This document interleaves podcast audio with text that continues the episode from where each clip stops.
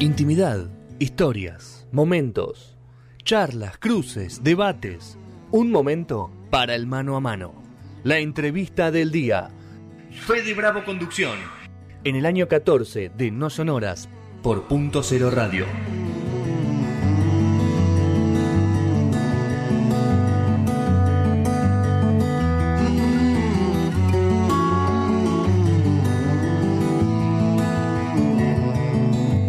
Segundo, no, debatan, no debatamos cosas de deporte que no, no es el momento. Bueno, eh, tercer bloque de No Sonoras, estamos en la segunda hora. Le damos la bienvenida al señor Marco Coleto que se suma a la entrevista. ¿Qué haces, Marquitos? ¿Cómo andan? Bien, Buenas ¿vos? tardes. ¿Todo bien? Bien, ¿ustedes? Bien, ¿Cómo todo andan? tranquilo, todo tranquilo. Por suerte, lo tenemos allá al, al invitado, que vos seguramente tenés alguna pregunta para hacerle. Hablaste tantas veces de, de Michel Peronel en tus historias, así que ahora lo, lo tenés presente acá. eh, lo tenemos ahí a, a Michel. ¿Cómo estás, Michel? Buenas tardes. Federico, Nico, Marcos y Gastón te saludan. ¿Qué tal? ¿Cómo están? Bien, ¿vos? Bien, bárbaro. Bueno, estábamos hablando ahí antes, en la producción fuera de, de- de audio, de aire, de la cantidad de lanzamientos que se te juntaron. Sí, hay un embotellamiento, parece Florida y Corrientes a, la- a las 5 de la tarde. Y, y, a ver, eh, ¿se extrañaba tanto lanzamiento? Porque, o sea, la pandemia nos dejó un poco menos, medio tranquilos en lo que es lanzamiento, o en lo que es moverse un poco de tocar y todas esas cosas, y ahora Sí, se que todos pasa es que juntos. mucho, hay mucho, mucho mainstream también. Nosotros somos, dentro de todo, somos, no te digo una un- un- algo under, pero pero es, es algo especial, ¿viste? Sí. ¿Qué sé yo? Tampoco hay tanto, eh, ¿viste? Tantas bandas de rock así como la nuestra, en realidad. Pero vos te sentís under, Michelle? Eso es la es un poco, eh, sí, es un poco under, porque fíjate, hoy no- hoy el rock no es para nada mainstream, Sí. ni mucho menos, y todo, hoy, hoy lo que moviliza parece ser eh, cosas que no tienen nada que ver, el trap, todo el, todo el reggaetón, todas esas cosas Mm. horribles Ha- han ocupado han copado han copado la, ¿viste? la- el mercado digamos. O sea es qué sé yo. Nosotros hay que defender el rock porque realmente es algo sigue siendo algo muy divertido para hacer. Y muy muy piola y muy no sé muy intenso. Y a mí me gusta el mensaje que da. Es un mensaje de rebelión así constante, de ir contra lo establecido todo el tiempo. Y eso, eso, viste, voy a morir con eso. Me parece perfecto. Michelle, te, te llevo un poco de todos esos lanzamientos. eh, está toda máquina. Que para vos fue un disco que en varias entrevistas dijiste no leí bola. Sí, exactamente. No me, da, bola. me da, me da, casi me siento mal con el pobre a toda máquina. que, que, que me siento como, qué sé yo, viste, como haber tenido una, una mascota a quien maltraté. Va, no, no le maltraté, no le di bola, viste, pero es que no le di bola porque fue, viste, a veces en la vida pasan estas cosas. Yo, en realidad sí le di bola porque lo, lo que yo me quería ir de acá, realmente me quería, tenía que ir a ver quería eh, volver a Europa, yo yo viví, había antes de hacer RIF, había vivido como 10 años en Sí. París y todo, tengo tengo otra, otra base, de, digamos, pero. Eh, y, y, y entonces este me terminó la, la experiencia de RIF en algún momento, por lo menos esa etapa, y bueno, me quedó todo esto, algunos temas que yo, yo seguía escribiendo, ¿viste? Sí. Y bueno, los terminé, es- escribí algunos más con, con Stuka, y bueno, hice ese disco, y bueno, la verdad que salió un disco fantástico, porque encima fue, me pareció, a mí eh, fue revolucionario también la producción. Como productor, ya sé que es algo, viste, es algo raro producir su propio su propio disco, música, sí. pero pero pero había hay unos criterios de producción en ese en ese disco que yo no me animé a hacer nunca ni con, con ninguna banda porque es realmente extremo. Por ejemplo, grabé la batería en el hall la, la saqué del estudio, la pusimos en el hall de, de eh, a la compañera, el estudio se llamaba Music Hall, ¿no? Sí. Y tenía, paradójicamente, y, y, y, y me lo dieron en Semana Santa, era un estudio de 24 pistas, de todo lo, lo, lo más top del momento, ¿no? igual que Ion, igual que otros estudios, muy pocos estudios así de grosos acá, ¿no? Bueno, fui con el portugués Silva, que no, es un ingeniero bárbaro y, y, nos grabó varios discos de riff. Y bueno, dije, mira, creo que quiero hacer esto, quiero tener un room en la batería y que no se haya hecho nunca. Entonces sacamos toda la batería fuera del estudio, quedó en el hall, enfrentando el ascensor. Lo que pasa es que como estábamos en Semana Santa y esto era un edificio de oficina, no había nadie que... Se, bueno, pero por supuesto que pasaba en el medio de una toma, apareció alguien y abrió la puerta del ascensor, ¿no sabes lo que? Seguro le haber regalado un ataque al corazón, porque fue una... Imagínate ver algo así tocando un volumen ensordecedor y, y nada, el rebote que tenía era como estar tocando en un baño gigante, ponele, ¿no?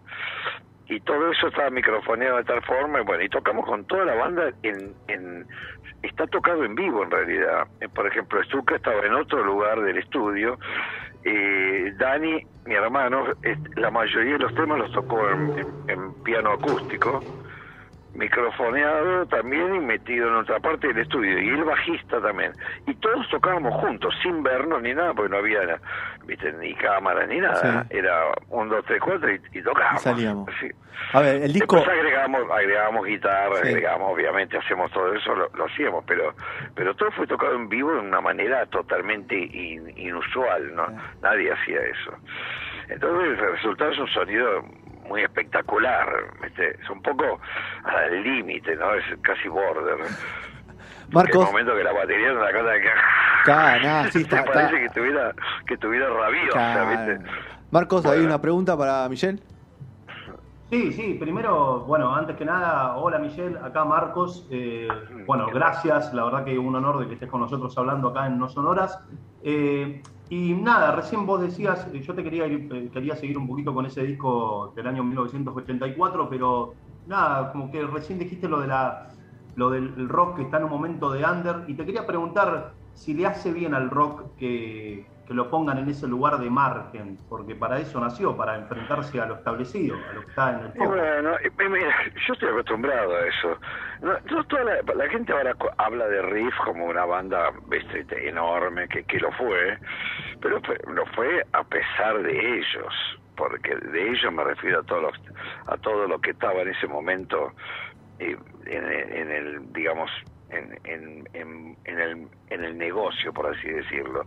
Eh, nadie nos daba pelota, nos ninguneaban de una forma tremenda. La revista Pelo, no, por ejemplo, que era la principal cosa de, de, principal medio así de, rock y eso, no hacía de cuenta que no existíamos. No, no hasta que terminaron sacándonos en la tapa directamente, ¿no? Pero era, eh, todos eh, nos ninguneaban y metíamos más gente que, que, que, que Cerugirán, por ejemplo, eran, no, eran unas multitudes tremendas y, y aparte enardecidas.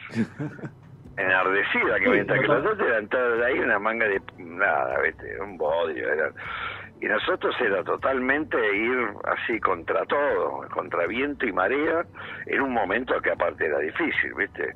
Y nos siguen ninguneando, fíjate que después salió este, salió este, este Santa Olaya, Santa Olaya, que, que, es como oh, lo, más políticamente correcto que hay en música, se mandó un, documental con Netflix y todo, que se llama Rompan Todo, Rompan Todo, escucha bien, y no está Riff. no está de, romper qué que de romper romper las bolas romper con eso no, existe bueno y siempre siempre siempre tuvimos ese ese karma nosotros pero no nos importaba nada porque nosotros íbamos contra te contra le, le, hacíamos la pelea lo que sea.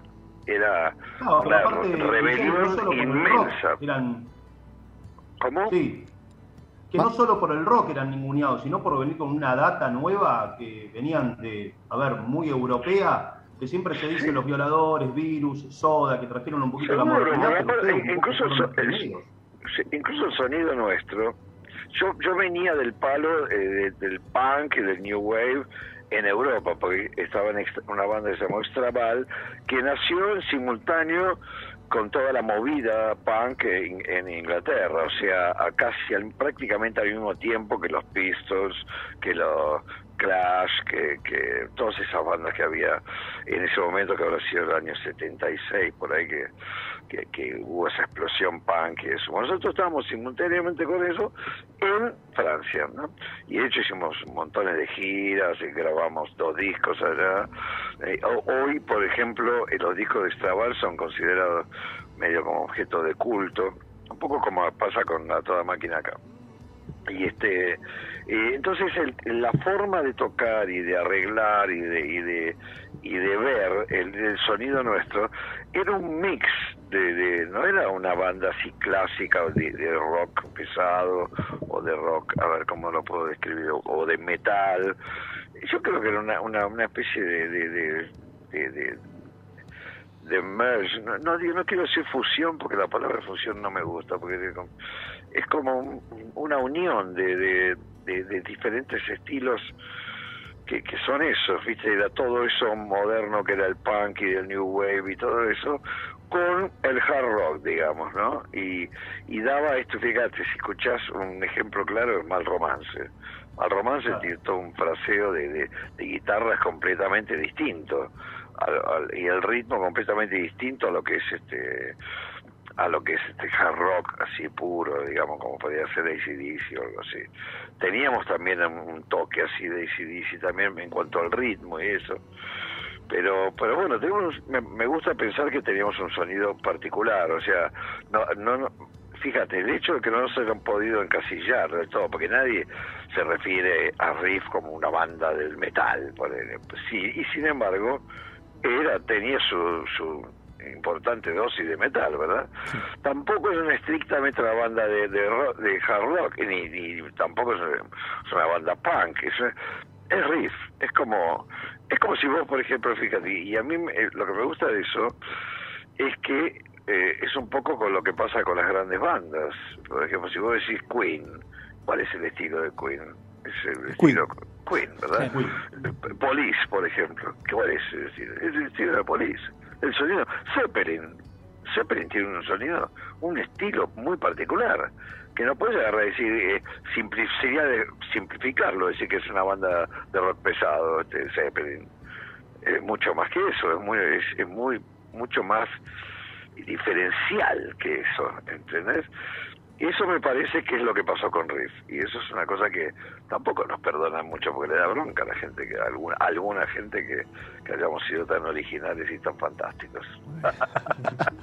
te llevo nuevamente al disco a toda máquina. Eh, vos cuando lo terminás de grabar te vas a España, al, poquito tiempo de que, de que se publica, te vas a España y tiene un poco sentido porque más allá de que habías vivido en Europa, ustedes planeaban con Riff antes del quilombo de Ferro ir a grabar a Ibiza, a los estudios Mediterráneos de Ibiza, donde se estaba, estaba muy vinculado con la New Wave of British Heavy Metal, con Dave Holland. Y te lo pregunto como productor, como tipo de estudio, pero también como músico. ¿Por qué crees que en los 80 se puso como de moda los estudios que estaban, no en el Caribe, porque Ibiza no es caribeño, pero que estaban en la playa, como los Mediterráneos, como los Compass Point de las Bahamas, como los Blue Waves de Barbados y demás?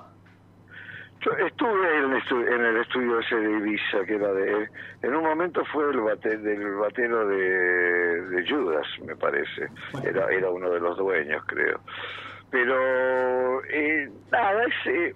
Mira, yo fui el primer lugar que fui al llegar me fui a, fue a Ibiza y estuve ahí en los estudios que estaban grabando justamente los abuelos los abuelos de la nada. Y, y, varias bandas iban a grabar ahí, y, claro, terminaban grabando.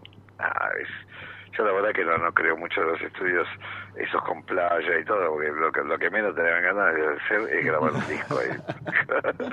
Entonces, este, grabé, grabé, sí, grabé en, estudios así con, con, eh, con Extraval, en un estudio también eh, de un lugar especial que fue el Chateau de Rouville, que era un castillo, del siglo XVIII, cercano, cerca de París, donde se grabó, bueno, Bowie grabó varios discos ahí, grabó también, este, Elton John grabó Honky Chateau, y que es un disco de Elton, después, este, ¿qué más? También Bad Company grabaron un disco, un estudio bárbaro, era buenísimo y tenía unas cámaras naturales que serían, a lo mejor algunas cámaras de tortura, ¿no? Pero eran, eran eran unas, este, unos lugares donde podías hacer un equipo y tenías una cámara increíble ahí de, piedra.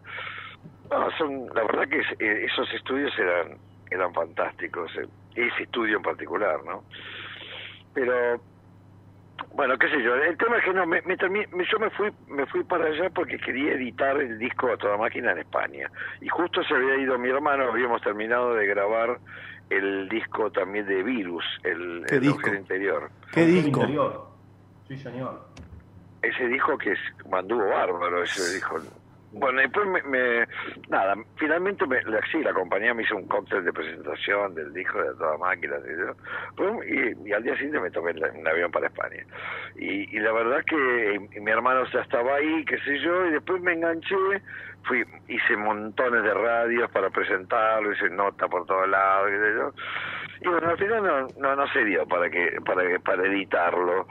Y no se dio para editarlo porque tampoco le, le siguió dando demasiada bola porque me enganché tocando con me empezamos a zapar y a tocar con con Salvador Domínguez que era el este guitarrista de Banzai, donde tocaba mi hermano en ese momento, y decidimos armar una banda y armamos, conseguimos un bajista inglés que muy bueno y armamos esta esta banda Tarsen, que bueno, escribimos todo el material para eso y bueno, nos fichó Atlantic de Londres.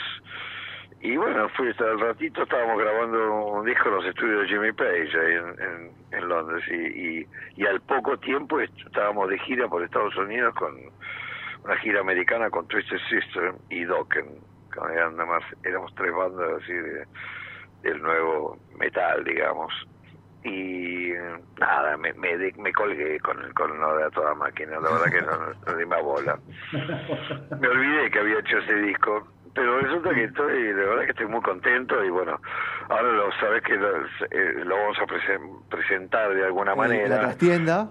En la trastienda el, 2 de diciembre, que espero que vayan todos, porque va a ser va a ser un show muy piola y lo vamos a estar presentando a toda máquina y también varios temas de riff que, que voy a hacer del, del, del eh, para justamente presentar el, el, vinilo, el doble vinilo que acabamos de sacar ahora que está buenísimo, del de que sea rock.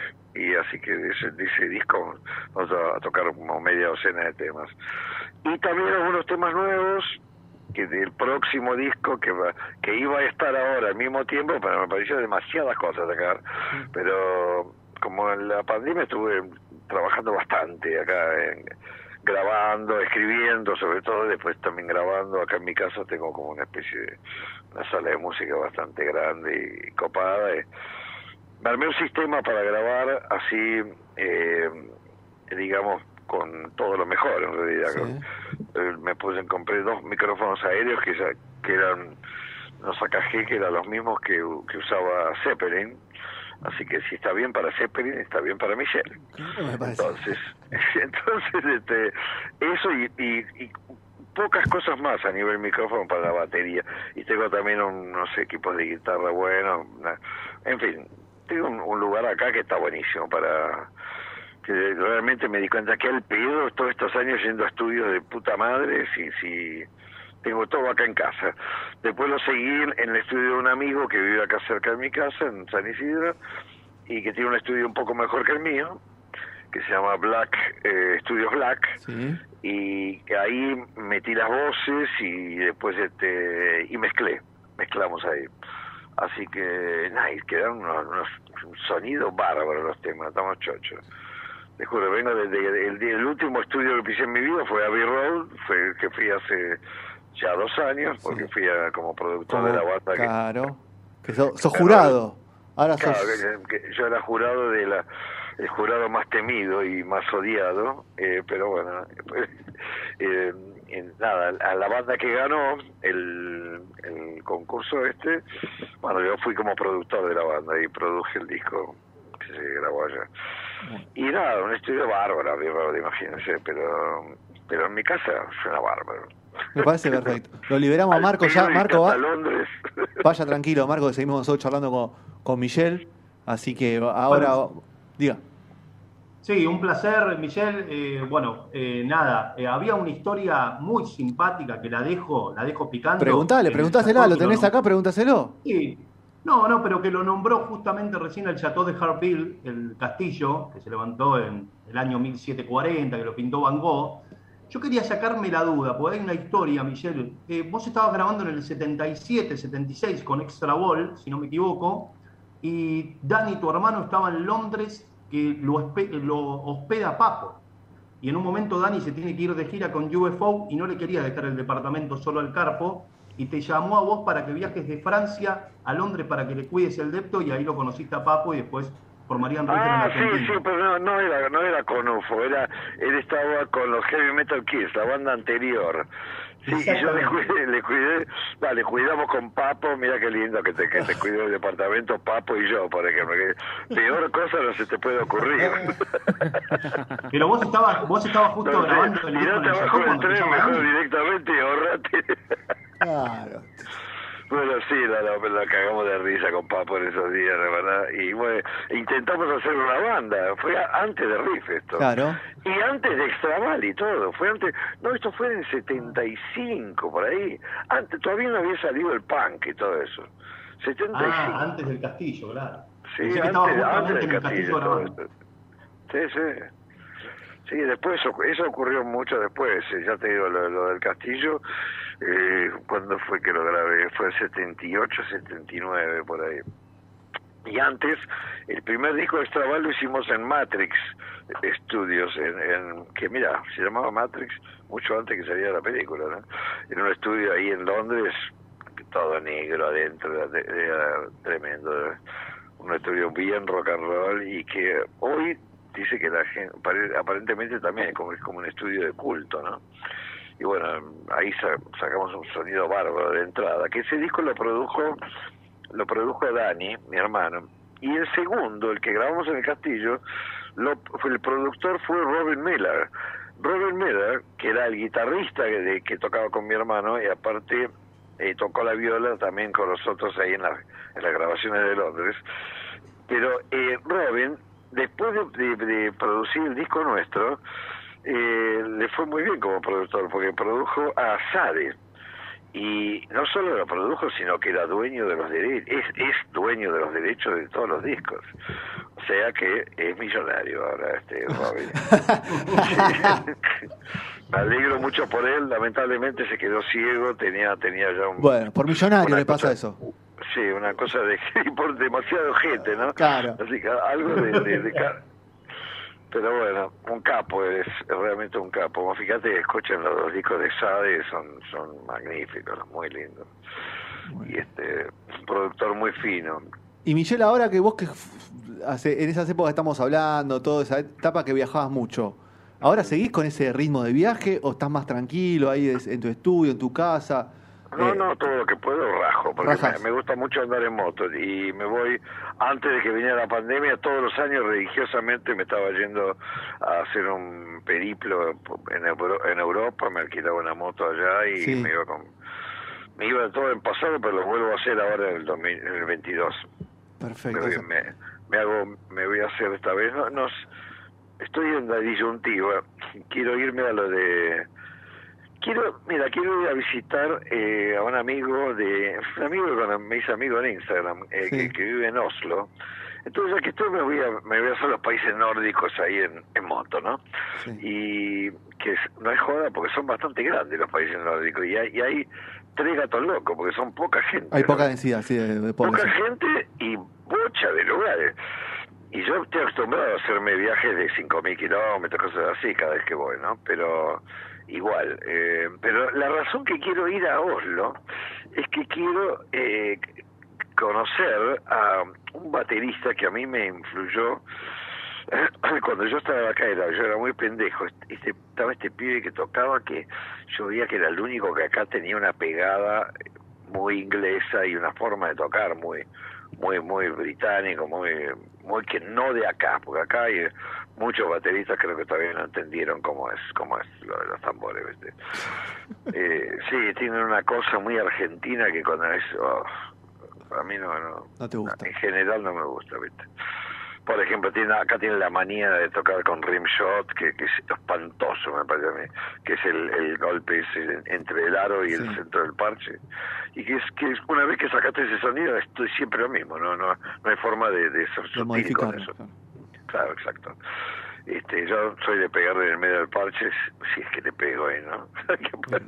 Pero, y sin aro ni nada. Y bueno, pues este, este flaco se llamaba Luis Gambolini. Y, nada, y se fue muy temprano de acá. Emigró muy temprano de la Argentina. Se habrá ido a los veintipico de años, muy joven, y se instaló allá. Y hizo toda su vida allá, en, en, en Noruega. Y no, yo le mando mensajes porque aparentemente es este, muy huraño, ¿viste? No, no tiene ni redes sociales, ni no le da bola a nadie, es, sigue enseñando, ¿viste?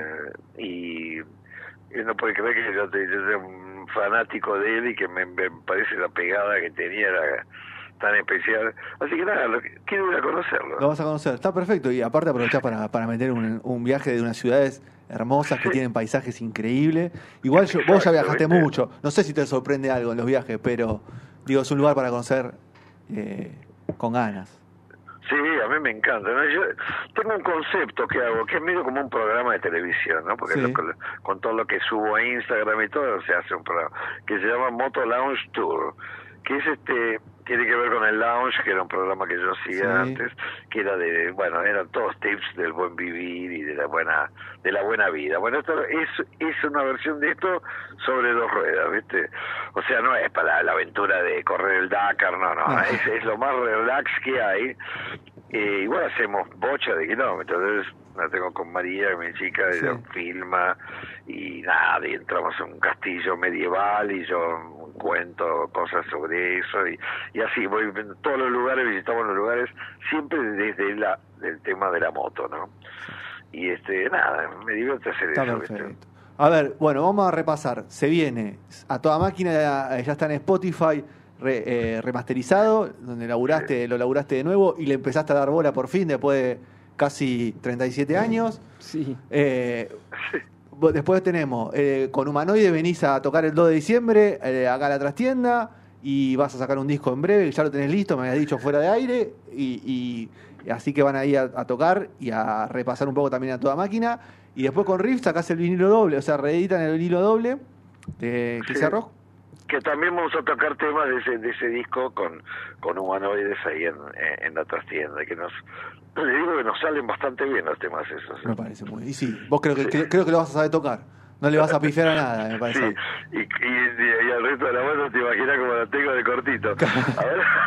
¿Que son todos muy pendejos? Ahora tengo un formato, ahora tengo un formato que, que me gusta porque viste no puedo hacer todo el show tocando y cantando y todo es una cosa muy muy desgastante aparte me gusta ir adelante y cantar qué sé yo entonces voy a hacer una cosa mitad y mitad entonces vamos a hacer eh, toda una parte del show en, en trío, siempre como habitualmente hacemos con humanoides, y después hay otra parte en que sumo un, un bajista y un, y un baterista. Tomamos eso y Jean-Jacques me dijo, pasa, deja el bajo y pasa a tocar eh, la rítmica, una guitarra, la guitarra.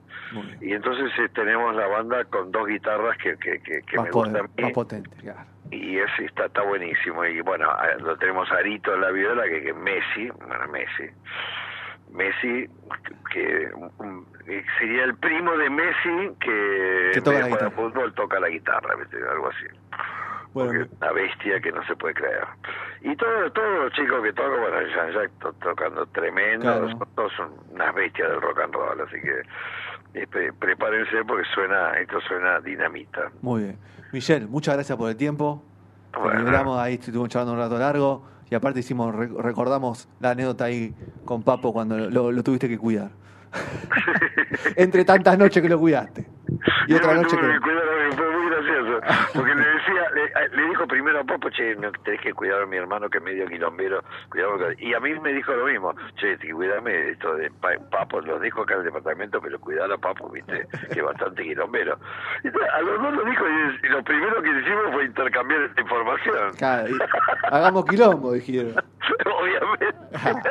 que sea rock. sí, es menester. Bueno, chicos. Un abrazo grande. En la, trastienda, en la trastienda el 2 de, diciembre. 20 horas ahí. Un abrazo grande. Buenísimo. Bueno, abrazo chau, a todos. Michelle. Un lujazo que nos dimos de charlar con Michelle, rato largo. Eh,